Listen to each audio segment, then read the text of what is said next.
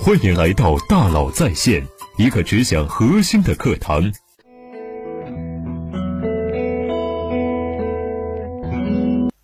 你好，欢迎来到大佬在线。中国消费者一直是国际服饰、时尚、奢侈品行业的消费主力军。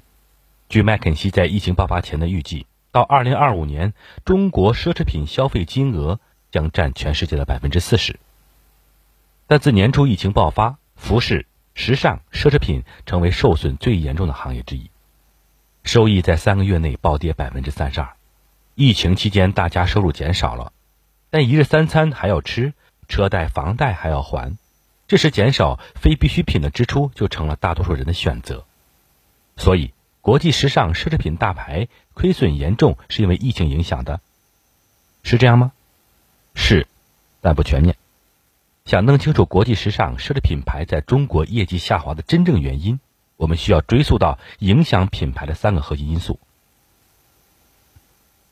国家文化势能、社会经济趋势、消费者对品牌价值的理解。国家品牌的崛起啊，使国际时尚奢侈品牌在中国市场遭遇了强劲的竞争对手。早在2012年，李宁异军突起；2019年，安踏出现在全球。Top 二十时尚产业榜单上，小米家居深受欢迎，完美日记火遍全网。中国品牌正在掀起前所未有的国货热潮。中国品牌总体的崛起，是因为这些品牌的品质都有很大的提升吗？当然，但其实国货崛起的背后还有一个更深层次的原因：国家文化势能的增加。国家文化势能是什么？国家文化势能是一个超越企业品牌的大框，一个国家的经济体量增长，国家实力增强，带来民族自信感，这个国家的文化势能也会随之增加，最终潜移默化的赋予品牌。简单来说，当中国强大的时候，全世界都喝茶；当西方强大的时候，全世界都喝咖啡。我们总想学习那些强大的人，认为那些强大国家文化是优秀的。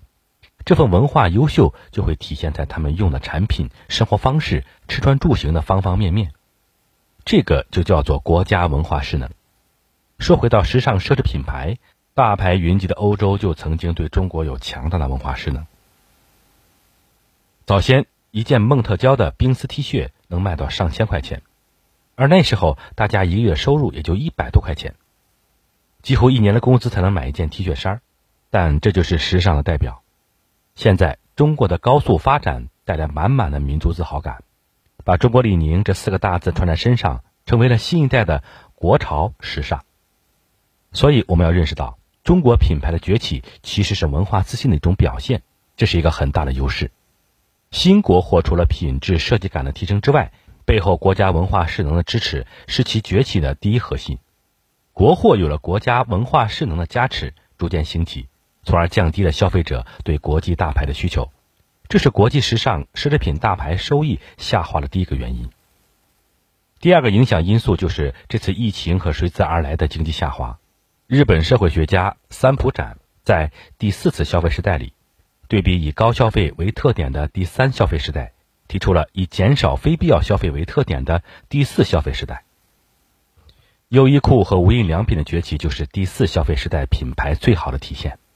衣优库就是一个大仓库里面摆满最朴实的衣服，然后用极低的价格做标准款。无印良品就是去掉品牌和商标带来的价值，只关注产品品质本身，把过去品牌带来的溢价呢还给用户。低价反品牌的策略让衣优库和无印良品在八十年代日本经济低迷时大受欢迎。同理。这次疫情爆发也加速了中国从第三消费时代到第四消费时代的过渡。疫情带来的经济下滑加速了以奢侈品为代表的非必要消费的减少。深究其中的经济学逻辑，我们可以用需求弹性这个概念来分析。油、盐、粮这类生活必需品呢，是需求弹性较低的产品；皮包、首饰这类可买可不买的非必需品呢，是弹性需求较高的产品。每一次遇到疫情或经济衰退，都会导致一轮消费者的理性回归，大家都开始谨慎消费，放弃自我炫耀式的购物，回归到朴素的基本需求。主流市场要回归到需求弹性比较低的产品上。基本款、品质优、好用、便宜，都是在需求弹性比较低的领域里作战。这个时候，用户不再愿意为了大牌子或设计感付出较高的价格，所以提高品质、降低价格，用高性价比的方式来满足用户的基本需求，会变成第四消费时代的一个巨大的机会。疫情影响下呀，消费者回归理性，减少非必要消费，这是国际时尚奢侈品大牌收益下滑的第二个原因。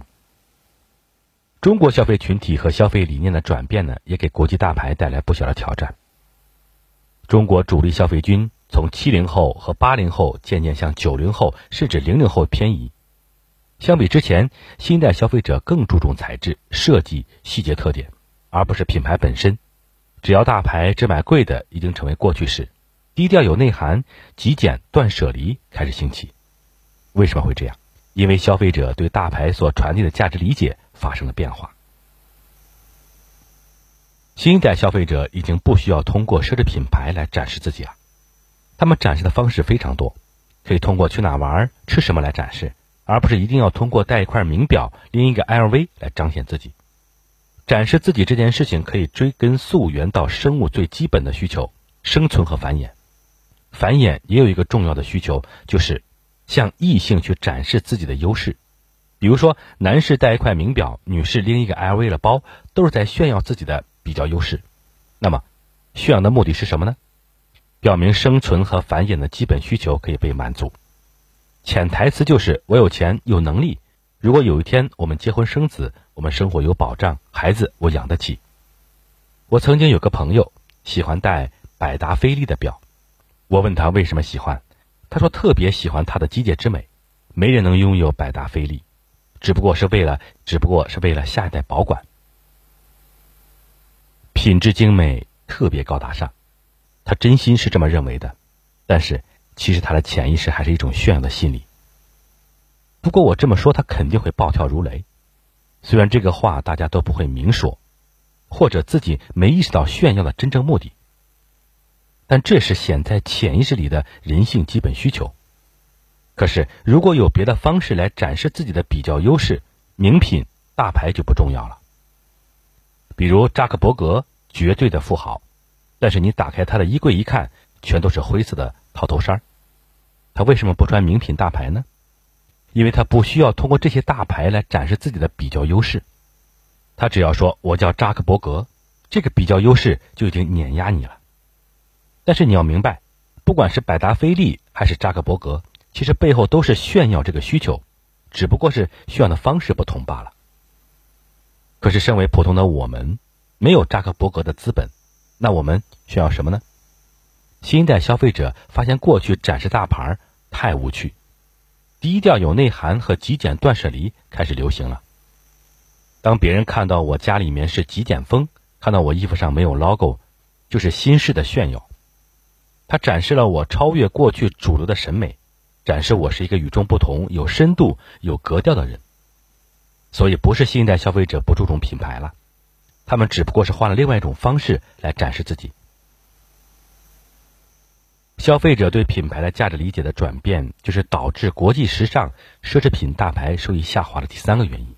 好，我们来小结一下，国际奢侈品大牌遭遇寒冬的原因，不仅仅是疫情的影响，国家文化势能、社会经济趋势、消费者对品牌价值的理解，共同构成了影响品牌的三个核心要素。中国文化势能总体上是上升趋势，民族自信的上涨奠定了国货品牌的崛起。疫情带来的经济下滑，加速了中国消费者的理性回归。新一代消费者展示自己新方式的出现，促进了轻品牌重品质的消费新特点的形成。那么，大牌奢侈品的贵是不是不重要了？贵也很重要，贵就会带来稀缺，稀缺就会带来展示。只不过现在展示低调有内涵的是少数，但如果大家都低调都极简，那极简。又会变得没有格调、没有价值了。这就是为什么大家一直说时尚是个圈儿，什么稀缺，什么就是时尚。无论你选择大牌的奢华，还是极简的风格，时尚轮回这个圈会在三个核心要素的推动下一直转下去。选择什么并不重要，理解每个选择的背后的商业逻辑，不断修炼你的思维，提升自身的价值，才是你最好的展示品牌。好，欢迎加我微信幺三五二五幺六六二九，来领取十点商学院的精彩内容。感谢您的收听，咱们明天见。